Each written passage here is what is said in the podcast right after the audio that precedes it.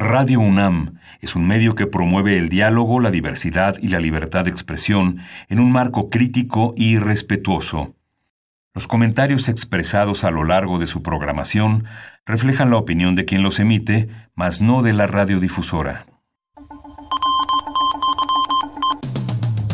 Intermedios. Medios. Los medios son más que el cuarto poder. Los medios son más que el cuarto poder. Intermedios, con Tania Rodríguez y Juan Manuel Valero. Tania Rodríguez y Juan Manuel Valero. Intermedios. Fábrica inigualable de héroes y villanos. Intermedios. One for the money, two for the show, three to get ready. Now go, cat, go, but don't you step on my blue suede shoe. Well, you can do anything but take me over my blue suede shoe. Well, you can knock me down, step in my face, slander my name all over the place. Well, do anything that you wanna do, but uh, uh, honey, lay off them shoes and don't you step on my blue suede shoe. Well, you can do anything but take me over my blue suede shoes. Let's go, cat.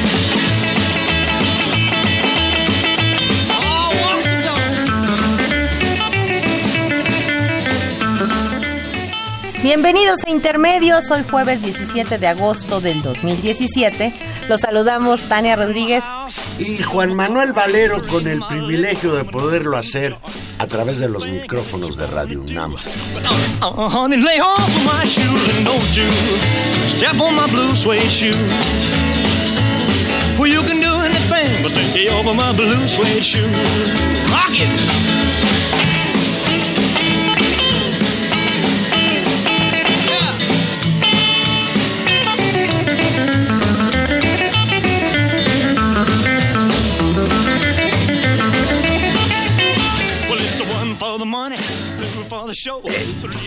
El rey, el meritito rey Valero. A mí siempre me gustó mucho Elvis Presley.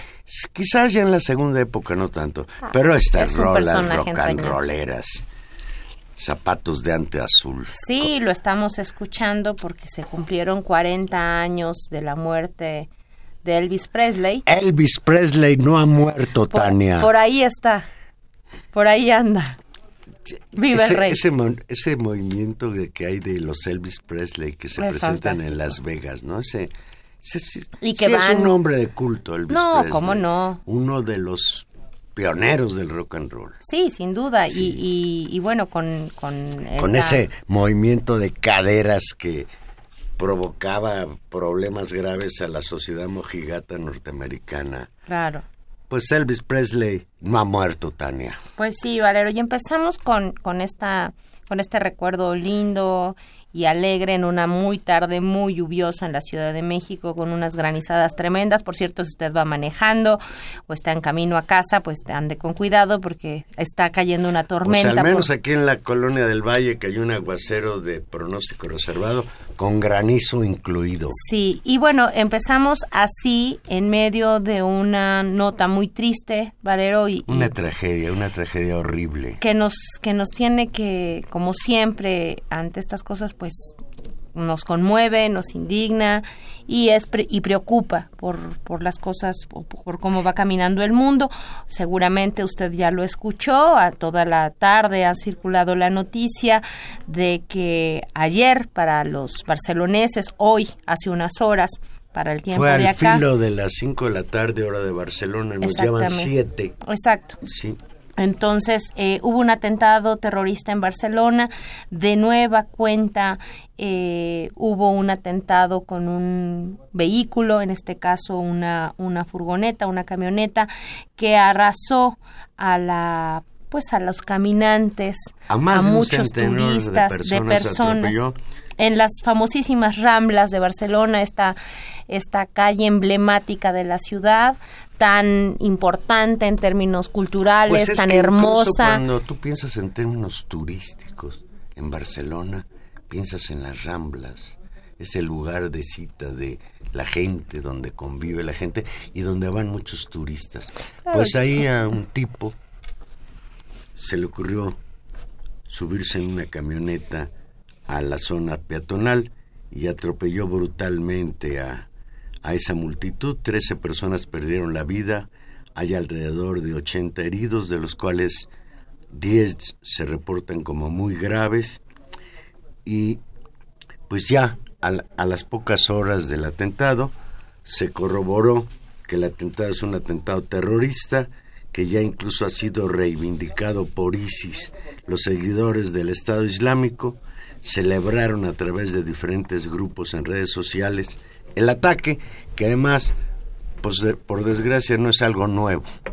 Ya este método de matar personas inocentes se ha repetido en los últimos meses en distintas ciudades de Europa, Francia, Alemania, Suecia, Inglaterra, en donde ha habido terribles tragedias, creo que incluso la peor en cuanto a número de muertos es en Niza. En Niza, que fue la primera, ustedes lo recordarán, Niza, una ciudad pues de veraneo, también muy turística, justamente en el marco del 14 de julio en el 2016, a la celebración de la propia Revolución Francesa, eh, murieron pues más de 80 personas, en 85 personas murieron atropelladas por un camión que justamente empezó a circular por esta avenida peatonal mientras la gente veía los fuegos artificiales en esta, pues digamos, las fiestas nacionales en Francia.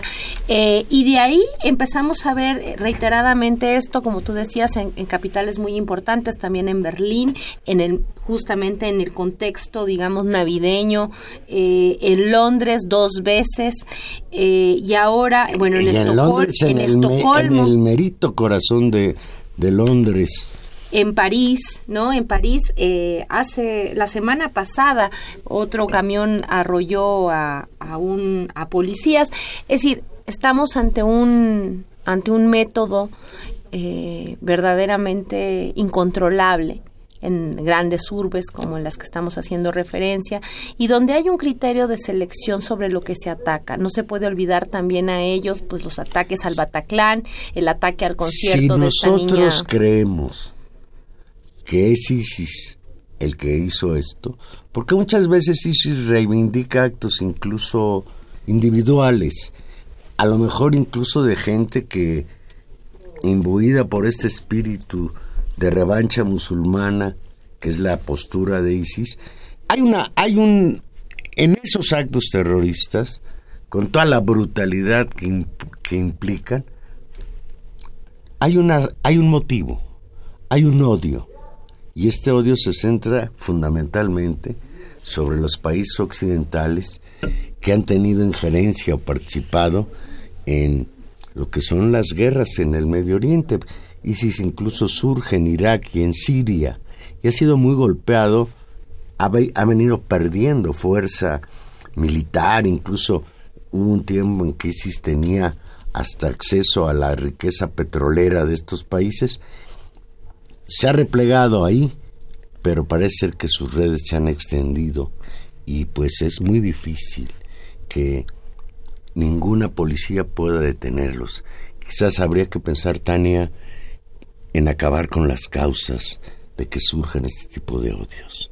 Por supuesto que, eso hay que ponerlo en contexto y hay que recordar otra cosa. Estos eventos que nosotros estamos suscitando en este momento y que, y que por supuesto nos generan toda la indignación y todo el dolor, eh, hay que recordar que las principales víctimas del terrorismo, del fundamentalismo islámico o de esta, de ISIS y de, y de estos sectores, es la población islámica en sus propios países, es la población civil de sus propios, de los Claro, sirios, porque ahora en va a empezar la Ellos, persecución. no, no, no, y ellos son los víctimas de sistemáticas bombas, eh, Ah. terror, persecución. Es decir, la, la mayor cantidad de muertos del terrorismo no son los muertos de las capitales europeas, son los más visibles, sí, porque, porque ahí está este doble rasero con respecto a las noticias, lo sabemos, pero es muy importante poner en el centro que en esta lucha por el terrorismo digamos, sí está esta discusión entre Occidente y, Oriente, y, el Oriente musulmán,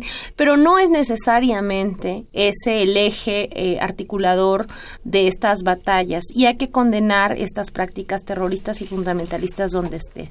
Y que las prácticas y los métodos, independientemente de las causas que los puedan desatar, son reprobables absolutamente y pues bajo sí, sobre cualquier todo circunstancia. porque atentan contra gentes que no tienen absolutamente nada que ver. Y ahí hoy en Barcelona hay 18 familias desgarradas por estos crímenes y, y sobre todo pues también la, de los familiares de los heridos. Y una segunda más... No se ha sabido quiénes son estas personas. No, que al parecer está fluyendo la información, hay algún detenido, hace alguna, hace alguna hora hubo una balacera en la que murieron presuntamente otros terroristas más en una Yo, población yo muy había cercana a leído que, Barcelona. que había dos detenidos y se ha identificado a uno de los supuestos autores de nombre Driss Oubabir o Oukabir. Pero todavía hay, y también hay como se decía, dudas y, y hay otra duda, se decía que habían encontrado en la camioneta abandonada una licencia española. Hay quien dice que murió el conductor, hay quien dice que no, no murió, que se escapó. En fin, todavía hay mucha confusión. Han pasado muy pocas horas, les agarró la noche a los españoles y mañana pues va a ser un día terrible, un día de luto en Barcelona, en España entera.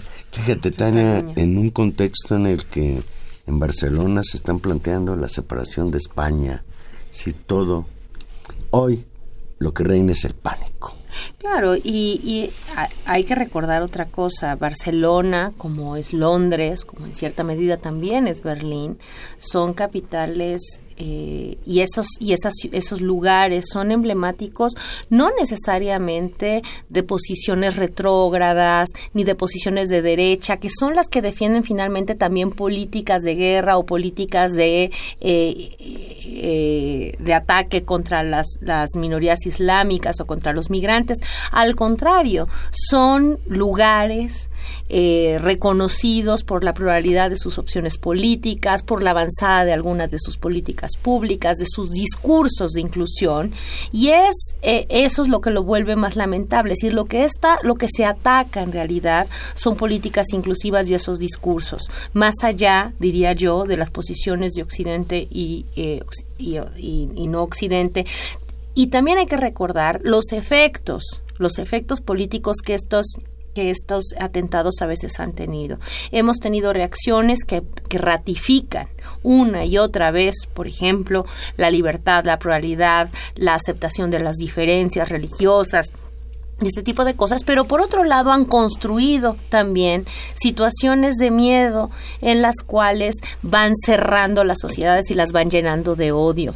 Y para ejemplo de esos discursos de odio y para ver que el fundamentalismo no solamente o es fundamental, no es una un rasgo característico de ciertas religiones, tenemos, desgraciadamente también, como esta semana, los eventos en Charlottesville, en Virginia, que desataron también y costaron la vida de una persona, también atropellada en una situación de atropellamiento a una multitud, en medio de unas escenas eh, sumamente preocupantes con respecto a lo que esto significa en la, estudia- en la historia de Estados Unidos, con respecto a la activación política y la capacidad de mostrar su fuerza, digamos, sin ningún pudor, de eh, fuerzas fascistas que quieren con su discurso de odio finalmente llevar a la- una situación eh, de la que de la que la historia nos quiere alejar y de la que no queremos volver a repetir. El fin de semana pasado se reunieron en esta población del, est-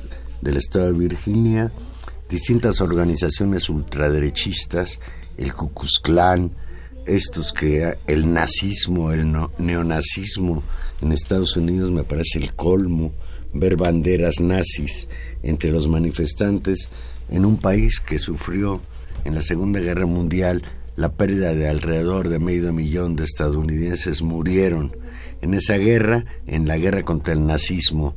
Y hoy, en pleno siglo XXI, se dan estas manifestaciones definida como la manifestación de la supremacía blanca, Tania. No, es, es, es inconcebible y es inaceptable esto. Hubo por lo mismo una reunión de gentes que se oponían a esta marcha, a esta postura y pues ahí es donde está el incidente que uno de los locos estos derechistas lanza el automóvil contra las, los que se oponían y en ese accidente muere, no accidente, en esa en ese ataque. En ese ataque muere una mujer. Después, pues ha tenido secuelas, ya nos referiremos al final a las secuelas.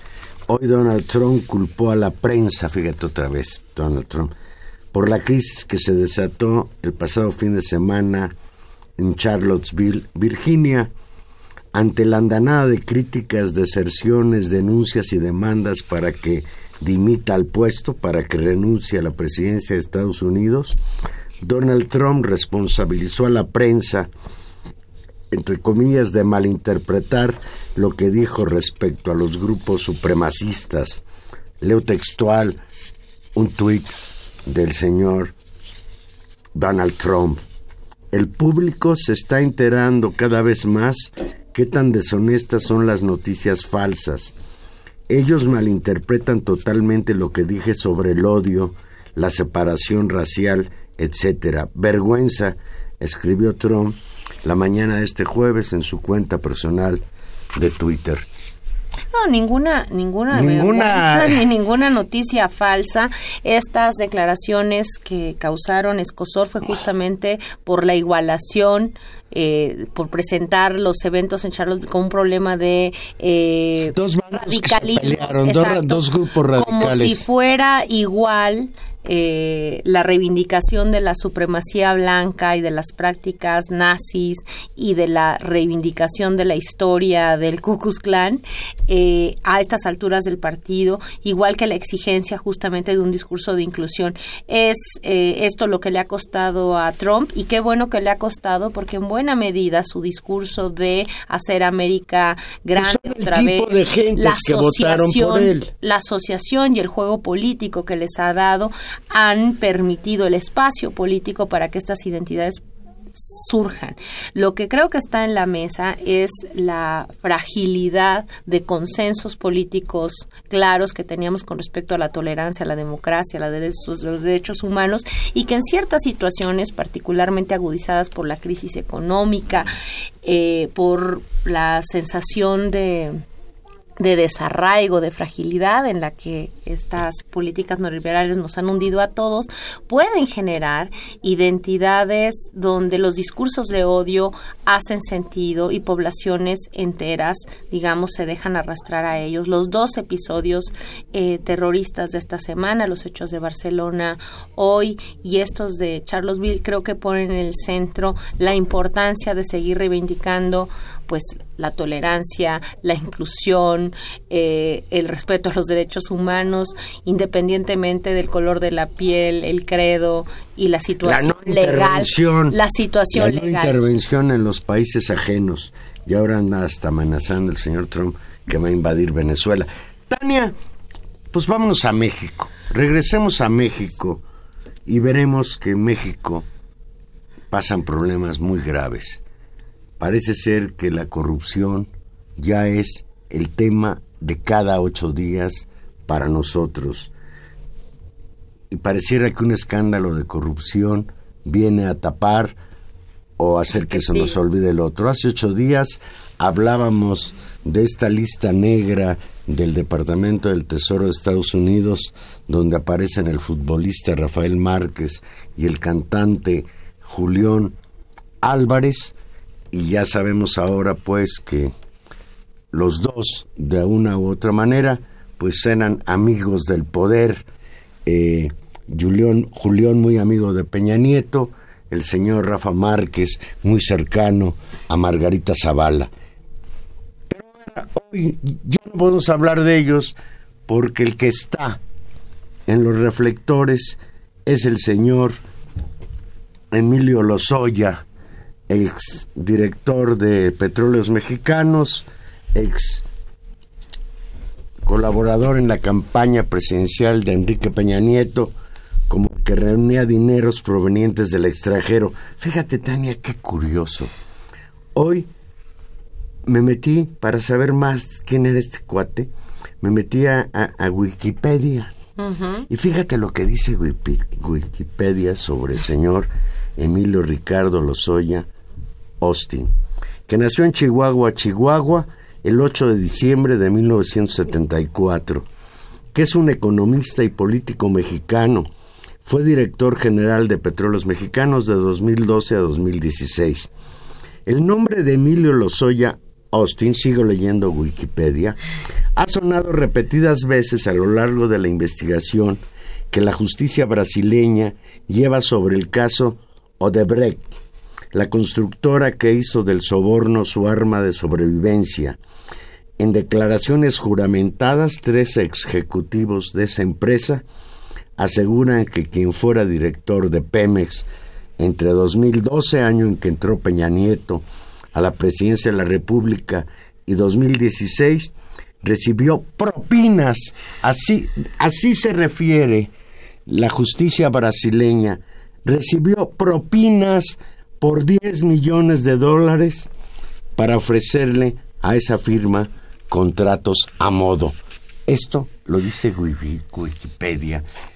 Y pues dos cosas, Wikipedia, una felicitación por la velocidad con la que se va enriqueciendo esta que se ha convertido ya, pues, que será la enciclopedia del mundo, ¿sí? Y por otro lado, lo acertado del, del mismo. El pasado domingo, la revista Proceso dio a conocer un reportaje titulado Odebrecht y Lozoya Austin, nombres vinculados en investigación sobre sobornos, con la firma de los periodistas Ignacio Rodríguez Reina y Alejandra Shanik, integrantes del Grupo Internacional Independiente Quinto Elemento, un grupo interesante también que funciona en distintos países del mundo. Bueno, estos dos periodistas muy destacados le dieron a proceso un reportaje especial cuando el poderoso empresario brasileño Marcelo Odebrecht no tuvo más remedio que colaborar con la justicia confesar y exhibir la cauda de corrupción sembrada en una decena de países de tres continentes, se produjo un ligero terremoto. Presidentes, ministros, diputados, prominentes figuras políticas y todo tipo de hombres ambiciosos de Latinoamérica y otras latitudes se cimbraron. En México ocurrió que se mencionó en este momento muchas veces el nombre de un hombre, de la tecnocracia, un amiguísimo, cercanísimo Enrique Peña Nieto, Emilio Lozoya Austin. Sí, hay que recordar, y simplemente como contexto, para quien todavía no, no lo recuerde, Odebrecht es una empresa brasileña muy importante, dedicada a áreas de construcción, de ingeniería, de extractivas. Sobre todo en la rama petrolera, ¿no? Y en la construcción. ¿no? Muy importante que eh, creció mucho.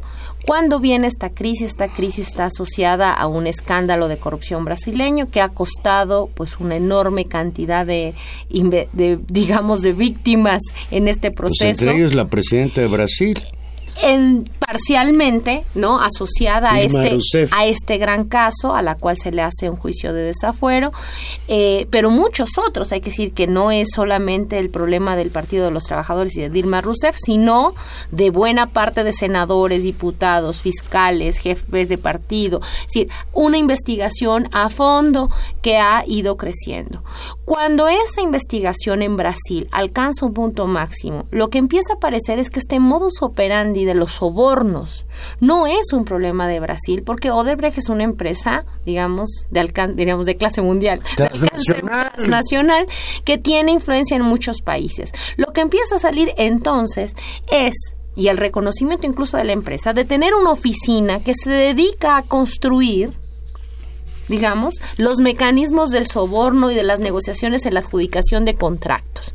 Esto que aparece siempre como por debajo de la mesa, en Odebrecht alcanza la dimensión de tener oficinas, gestiones y cuentas de dinero destinadas a los sobornos y a la gestión de eso.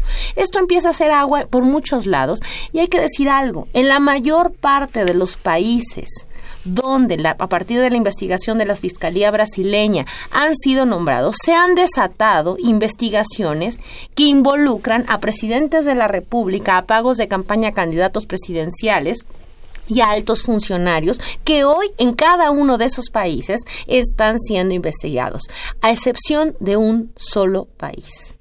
Hoy, hoy, hoy, hoy se defendió ya de manera tardía el señor Emilio Lozoya salió a los medios a dar una conferencia de prensa en que él jura y perjura que es inocente, que es víctima de una calumnia, que va a demandar a los que hayan propalado esto. Y fíjate algo curioso. Junto con esta conferencia de prensa, en la mañana se tuvo que presentar ante la PGR. Y no me queda claro por la información que se ha dado si fue a la PGR citado por la PGR o se presentó él de buena voluntad para ver qué había en su contra. Y el abogado sale de esa comparecencia diciendo, la PGR no tiene absolutamente nada en contra de Emilio Lozoya porque esto es una mentira.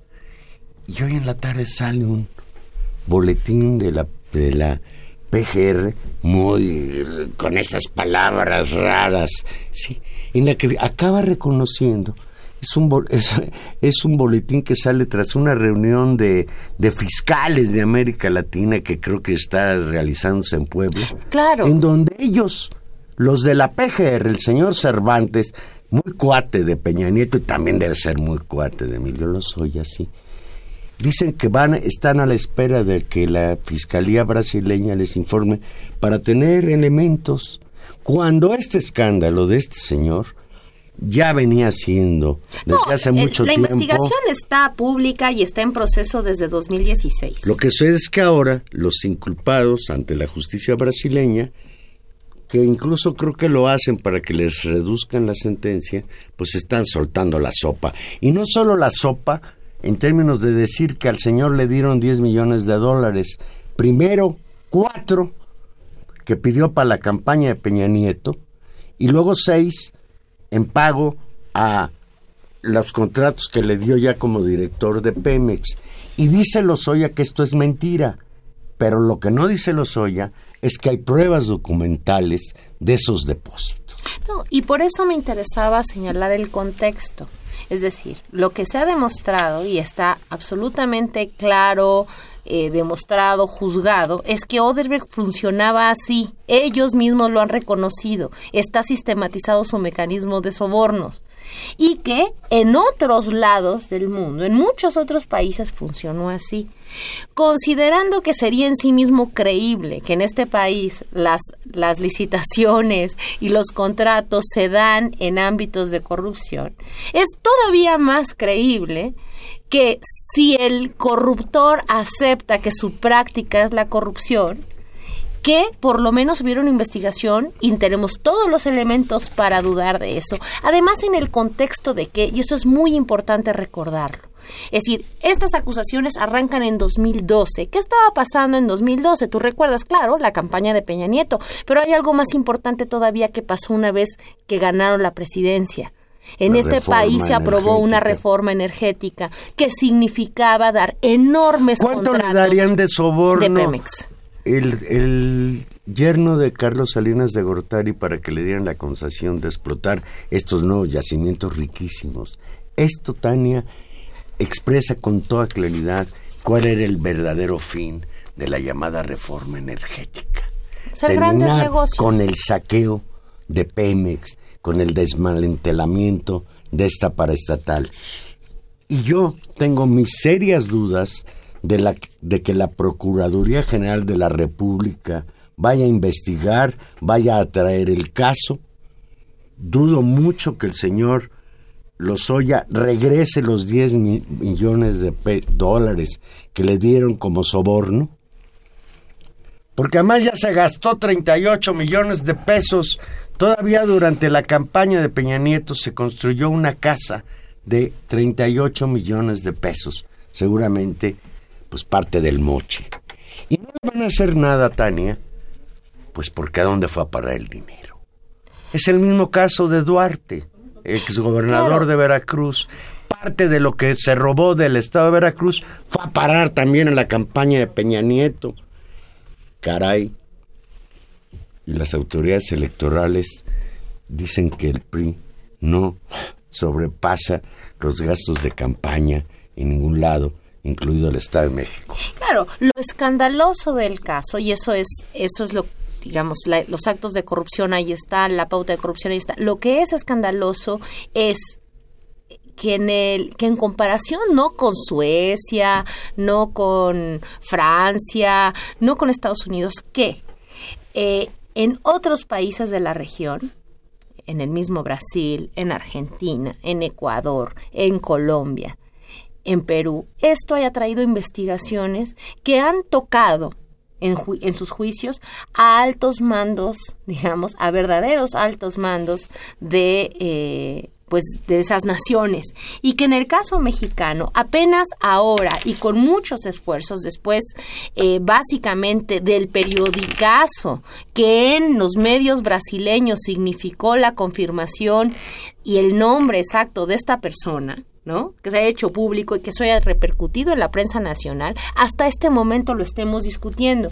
Eso es lo verdaderamente escandaloso y que ponen totalmente en, en tela de juicio no solamente, digamos, la separación entre la PGR y, y el digamos, y el gobierno federal, es, es investigándose a sí mismo entre compadres, un caso gravísimo, sino de todo el sistema de justicia en México. Y debo decir algo más, Juan Manuel, incluso de la fortaleza y de la capacidad de acción de la sociedad civil mexicana, de la sociedad mexicana, para reaccionar y indignarse frente a estos casos de corrupción. Claro, uno podría decir el reconocimiento del gobierno de Peña Nieto es bajísimo en buena medida por los escándalos de corrupción. Es verdad que estos escándalos nos han acompañado, como tú dices, tremana tras semana, pero no terminan de estar detenidos nadie. Quería saber, a Rafa Marcas ya le incautaron todos sus bienes, a Julián Álvarez también, no, y aquí. Muy bien, ¿y al señor Lozoya?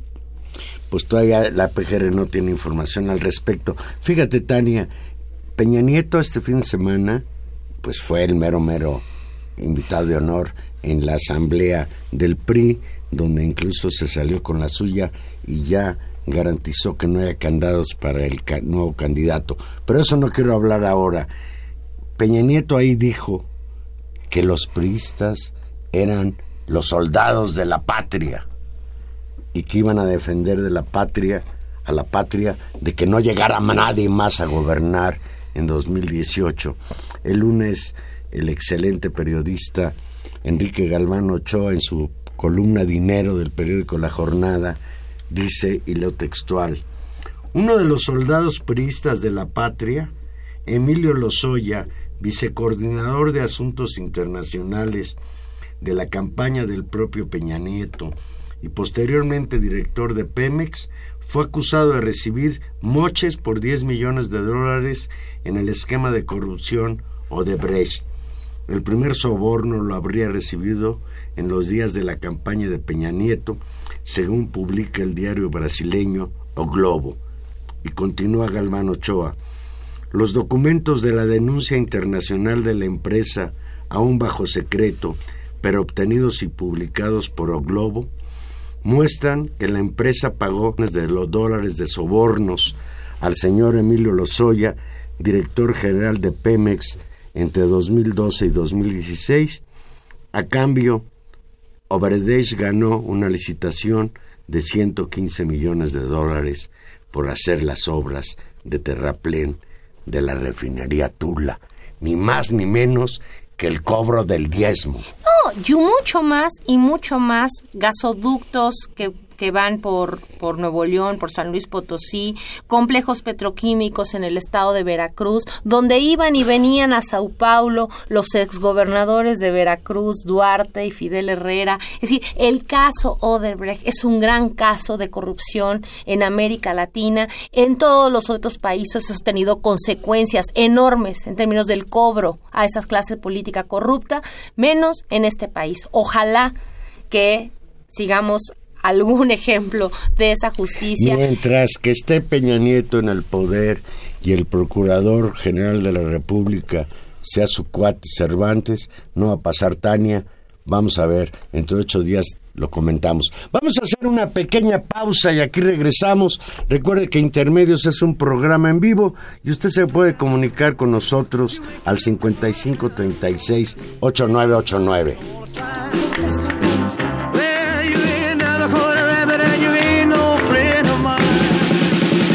Said you was high class. Well, that was just a lie. Yeah, they said you was high class.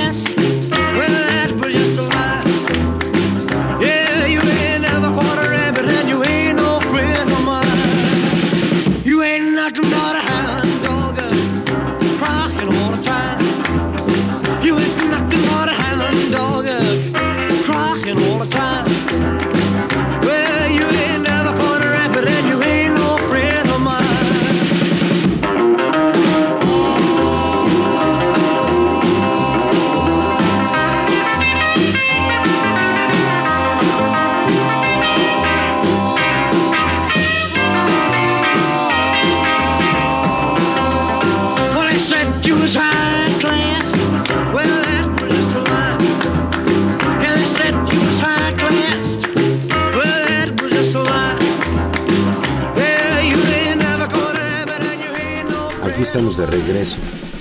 Pues cambiamos de tema, pero sobre otra cosa que es muy preocupante para México.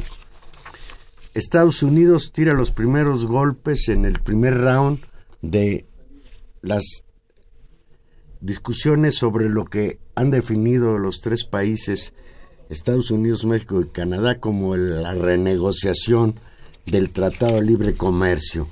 en el que por supuesto también está participando Canadá, que es el tercer socio.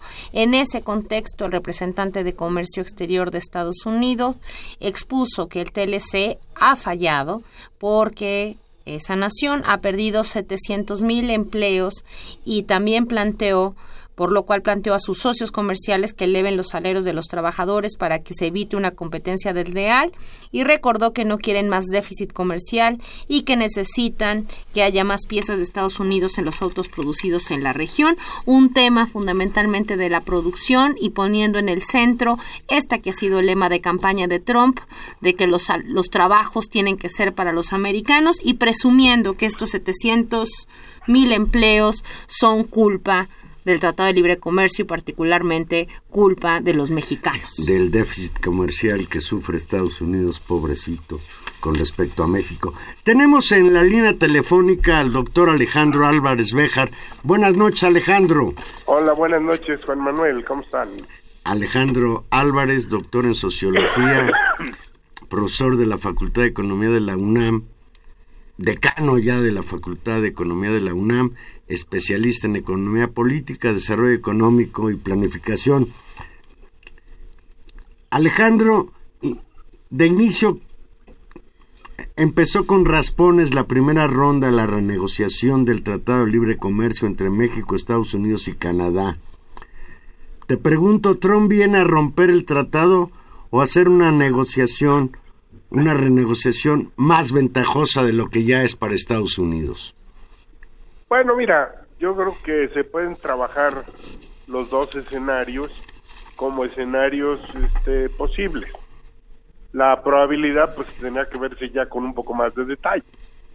Eh, Trump está buscando eh, sacar adelante una cantidad de temas para este, trabajar la, la construcción de, de una economía con un soporte regional más amplio y que le permita enfrentar competitivamente sobre todo a digamos la fuerza económica asiática entonces están, está, ha planteado los dos escenarios. O hay una buena negociación o lo renunciamos. Y una buena negociación quiere decir que quiere sacar cosas importantes en el, en el nuevo tratado. Bueno, yo, este, sobre esa idea, eh, el Telecan hay que recordar que se planteó para amarrar las reformas estructurales de México y también las de Estados Unidos y, y las cosas de Canadá. Y ahora el propósito es amarrar las manos más de este gobierno, pero sobre todo del que viene. Ese es, digamos, el asunto de por qué lo meten faltando 15 para el ratito, este, cuando lo lógico sería, pues hay que negociarlo con el gobierno que sigue, ¿verdad? Porque este va de salida. Eh, ese es, digamos, en, esa hipótesis, eh, no tiene sentido que Trump renuncie al tratado, porque eh, si no saca, digamos, si no gana 10 a 0, pues con que gane 7 a 0, pues ya estamos, ¿no? Ese, sería un resultado excelente para ellos. ¿Qué marcador, qué marcador tan terrible recordaste? 7-0, el de Chile a México. Exactamente. Entonces, bueno, este es un poco el sentido de lo que de lo que tenemos. Yo creo hay algunos temas que son este eh, digamos de pantalla que, son los los que hacen mucho ruido y etcétera. Digamos la parte industrial. En particular el problema este de que quiere eh, corregir el desequilibrio comercial. En realidad este eh, el, el problema del, del desequilibrio comercial de Estados Unidos es mucho más complejo y tiene que ver con el problema del crecimiento de su deuda. Y entonces, este, el déficit fiscal y el déficit comercial se tienen que ver en conjunto. Y aquí lo que Trump está haciendo es separar el déficit comercial y plantear un problema que él quiere corregir con México y Canadá, cuando en realidad este México es superavitario con, con Estados Unidos, pero es deficitario con el resto del mundo. Entonces, digamos, este, la, la, la, la cosa y el grueso de las exportaciones mexicanas, el grueso, son hechas por empresas norteamericanas. Hola Alejandro, buenas noches, te saluda Tania Rodríguez. ¿Cómo estás Tania? pues muy bien, aquí aprendiendo contigo y creo que has llegado a un punto muy importante que es, que es, es importante eh, recalcar, eh, que es esta idea de los 64 mil millones de dólares que tenemos a nuestro favor en la economía con el TLC y que ahora se repite tanto y que uno puede decir, caramba, pero si siempre pensamos que el TLC nos perjudicaba en muchas cosas y no termina de verse en dónde está esa riqueza. Cuando tú hablas de esto es, fundamentalmente, son empresas en Estados Unidos que cotizan en Estados Unidos, que tienen capital en Estados Unidos, que son firmas norteamericanas y que se venden y se compran a sí mismas. Por supuesto, pues ese es el papel de la maquila. Exacto. E instalan sus plantas subcontratando en territorio mexicano, el grueso de las importaciones son de ellos, las regresan a Estados Unidos y ahí está. Ahora, Estados Unidos tiene una crisis fiscal muy seria que Trump no quiere enfrentar. El discurso que tiene reaccionario y pro empresarial todo el tiempo quieren hablar de que hay que bajar los impuestos, pero en realidad el problema es que están gastando demasiado y no tienen, digamos, una forma de sustentar eso y se está convirtiendo en un problema. Y entonces, solución, pues hay que poner un impuesto transfronterizo a los bienes que se mueven ahí y con eso vamos a corregir el déficit. Bueno, este ni se va a resolver el déficit así y por cierto, tampoco va a ocurrir que los empleos se vayan automáticamente para allá. Las ventajas de producción son mucho más que el, el problema este de si aplicas un arancel o no y, y este es el punto que, que Trump está eh, digamos, perdido. Ahora, este, los, este asunto de los aranceles es para tratar de eh, darle ventaja a la industria. La segunda cosa es este problema del manejo de las reglas de origen. Las reglas de origen son regionales. Entonces, un bien puede ser este libre de aranceles si tiene un contenido norteamericano de un X porcentaje. Pero entonces lo que tenemos es que Estados Unidos quiere renegociar eso para que se hagan más autopartes ahí. Pero ahora la otra cosa es que hay muchas empresas abastecedoras de bienes intermedios que ya están en México. Y entonces, pues esas ya tienen contenido regional. Si tú le metes una sobretasa, pues estás atentando contra las cosas de ventajas que tienen en precios, por ejemplo, los autos norteamericanos. Bueno, en la discusión de las reglas de origen es una cosa que involucra al sector industrial y que puede ser una, un contencioso importante. La otra cosa, Estados Unidos quiere desaparecer el capítulo de salvaguardas, porque ahí es donde se discute en tribunales binacionales o trinacionales la cosa de las medidas contra el dumping y los subsidios.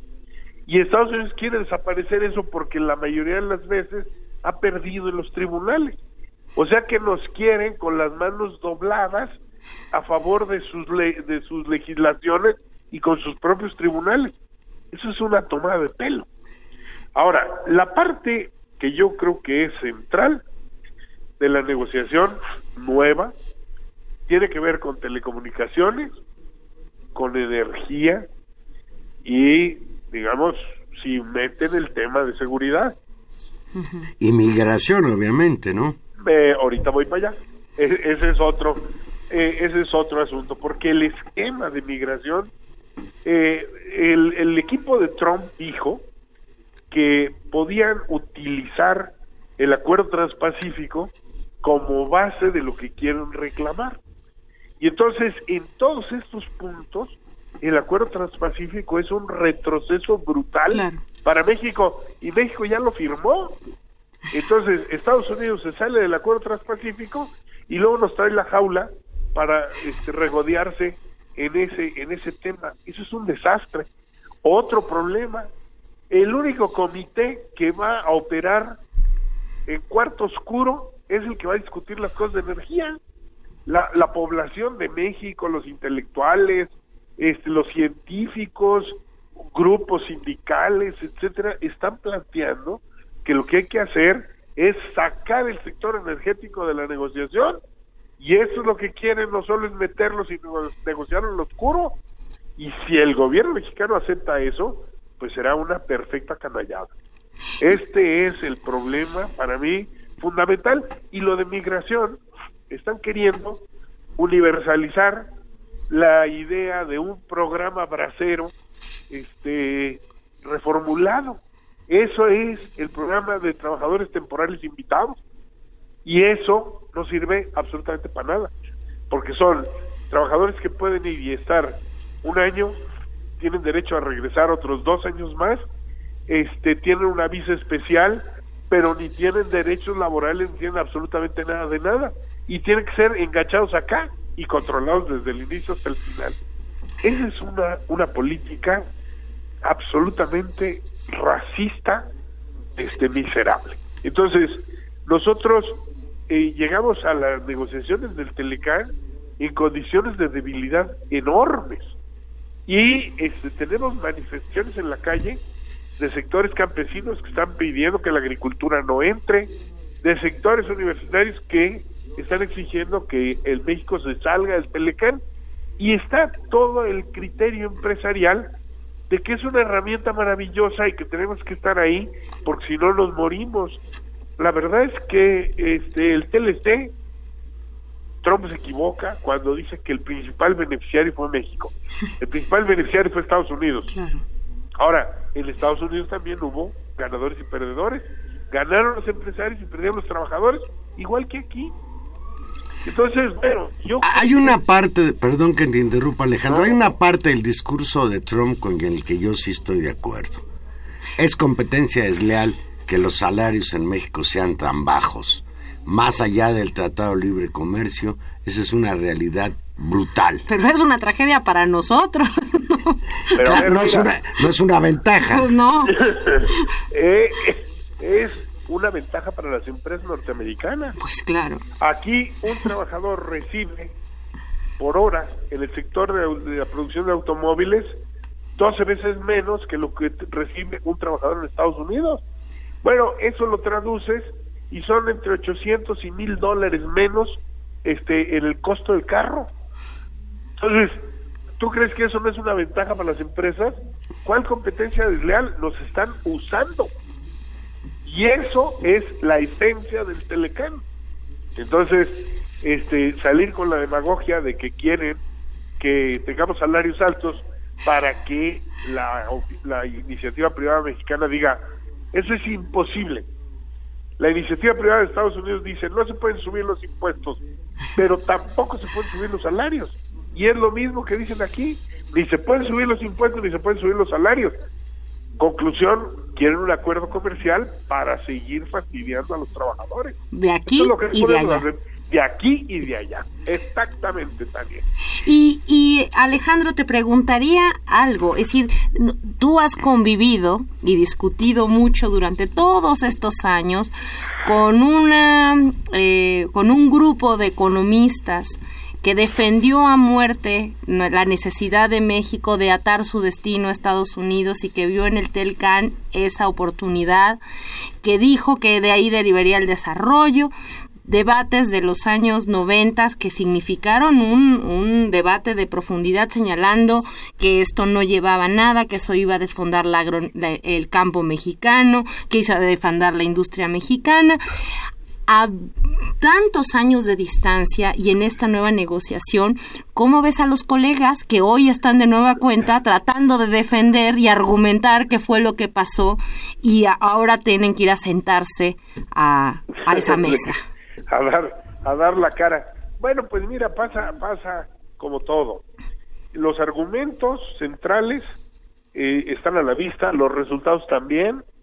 Hay gente que quiere presentar esto como que es la filosofía de tú ves el vaso medio lleno y yo lo veo medio vacío. Pero no, no es así. Hay resultados concretos que los podemos reconstruir con todo detalle. El país que perdió más empleo de los tres países del Telecán es México. Punto. El país que más deterioró los salarios reales es México. El país que tiene la mayor exportación en manos de un pequeño grupo de empresas y un pequeño número de industrias es México. Quien perdió Entonces, soberanía alimentaria, Alejandro, que es tan No, hombre, importante. la soberanía alimentaria es de dar pena ajena. Es- eso es una locura. los Un tratado de libre comercio que Estamos sirvió. importando el maíz, casi la mitad del maíz que consumimos. Este, esta es la tragedia y nos quieren vender la idea de qué bárbaro. No, hay, hay empresas que se hicieron multimillonarias con esos negocios. Sí, pero estamos hablando de la población de los dos países. Y ahí no puede alegar nadie que nosotros somos los grandes beneficiarios. Nada. Ni con el mejor espíritu este conciliador para quedar bien con Trump. Entonces, este este es un asunto que yo creo que hay que escarbarle un poco más y seguirlo debatiendo. Ya, en una entrevista que le hicieron ya a Guajardo, confesó que el que va a tener la última palabra por la parte de México en el tratado es Luis Videgaray. Eh, Bueno, pues Yo te- el favor. Qué susto, ¿no? la Este- pregunta va a este, a este nivel, este. Nosotros tenemos muy claro lo que quieren los gringos, lo que no los gringos, lo que quiere el gobierno de Trump, pero lo que no me queda claro es cuál es la postura de México, qué va a negociar México o va a defenderse nada más, va a detener los golpes del del Hércules norteamericano. No va a defender. Mira, yo creo que hay grupos de la iniciativa privada mexicana y sectores dentro del propio gobierno que quieren entrar con derecho propio al negocio energético. Y eso es lo que quieren, lo que están defendiendo, y yo creo que lo van a defender. Digamos, no, porque pues es su negocio. Ahora, ¿hasta qué punto? Pues eh, hemos visto que todo han ido concesión tras concesión tras concesión, porque quieren quedarse ellos con una parte de la, de la, del paquete. Entonces, eh, ese es el problema. El, el asunto de Trump es de una agresividad y de una, este, eh, digamos, atropello que indica que por ahí no van a salir, sacar muchas cosas, pero nos están comprometiendo en el asunto de Venezuela, digamos, este, diciendo, pues ustedes tienen que entrar a hacernos segunda, nosotros que queremos el petróleo venezolano, y realmente ese es un juego extremadamente peligroso. Y perverso, eh, Alejandro, porque está en el marco de algo con lo que tú empezaste con tu, con tu comentario y tal vez con eso terminamos. Eh, todo esto previo a unos meses de que empiece la contienda presidencial en este país. Y donde este gobierno me parece que también usa la negociación para garantizarse un respaldo en un momento donde tiene un enorme desprestigio y donde un candidato de oposición lidera las encuestas. Así es, esa es la problemática que estamos enfrentando y yo celebro que ustedes estén abriendo el espacio de reflexión colectiva, hay que invitar a gente que esté a favor, en contra, todos, para oír los argumentos y medir en qué estamos, a qué nos estamos refiriendo. Alejandro, por último, algo que no te hayamos preguntado y que tú quieras agregar.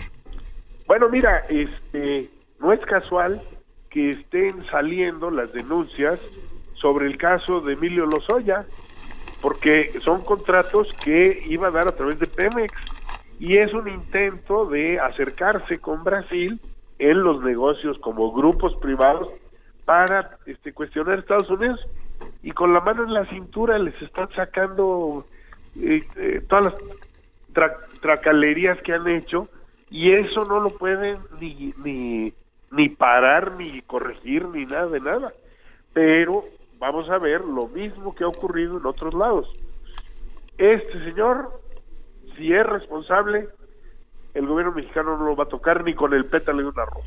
Entonces, bueno, pues están capeando la tormenta y este, tratando de parecer y sonreír en medio de todas las denuncias de que han, han convertido el sector energético en una cloaca nauseabunda.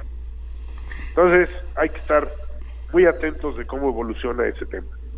Te agradecemos muchísimo, Alejandro Álvarez, y te vamos a seguir dando la lata Al cuando, contrario, cuando Juan sea menester. Un abrazo y felicidades porque estén entrando con estos temas. Muchas gracias, Alejandro. Un saludo. Buenas noches. Hasta luego. Pues ya no nos quedó te- tiempo de tocar el, la Asamblea Nacional del PRI, el dedazo, el tapado, que dicen ya los expertos. Yo creía que no tenía candidato el PRI, no veía ninguno en el panorama y pensaba que cuando lo fueran a elegir se iban a agarrar a puñaladas. Pues parece ser que no, que Peña Nieto logró esta ruptura de los candados que imponían 10 años de militancia, etcétera, para abrirle la puerta, dice Álvaro Delgado, al señor Meade.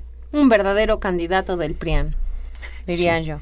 Y en una de esas, a lo mejor es tan exitoso Peña Nieto que convence al PAN y al PRD de llevarlo como candidato único O de en, facto. en lo que podríamos nosotros definir como el pacto por México electoral.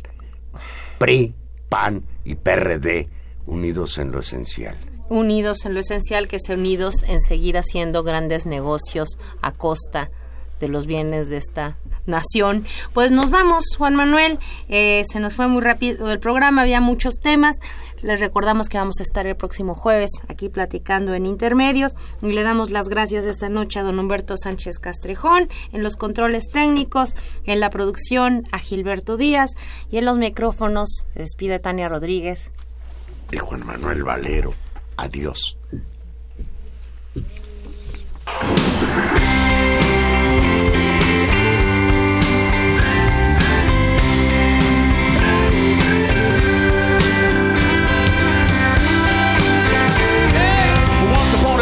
You dress so fine through the bumps of time and you climb. And then you,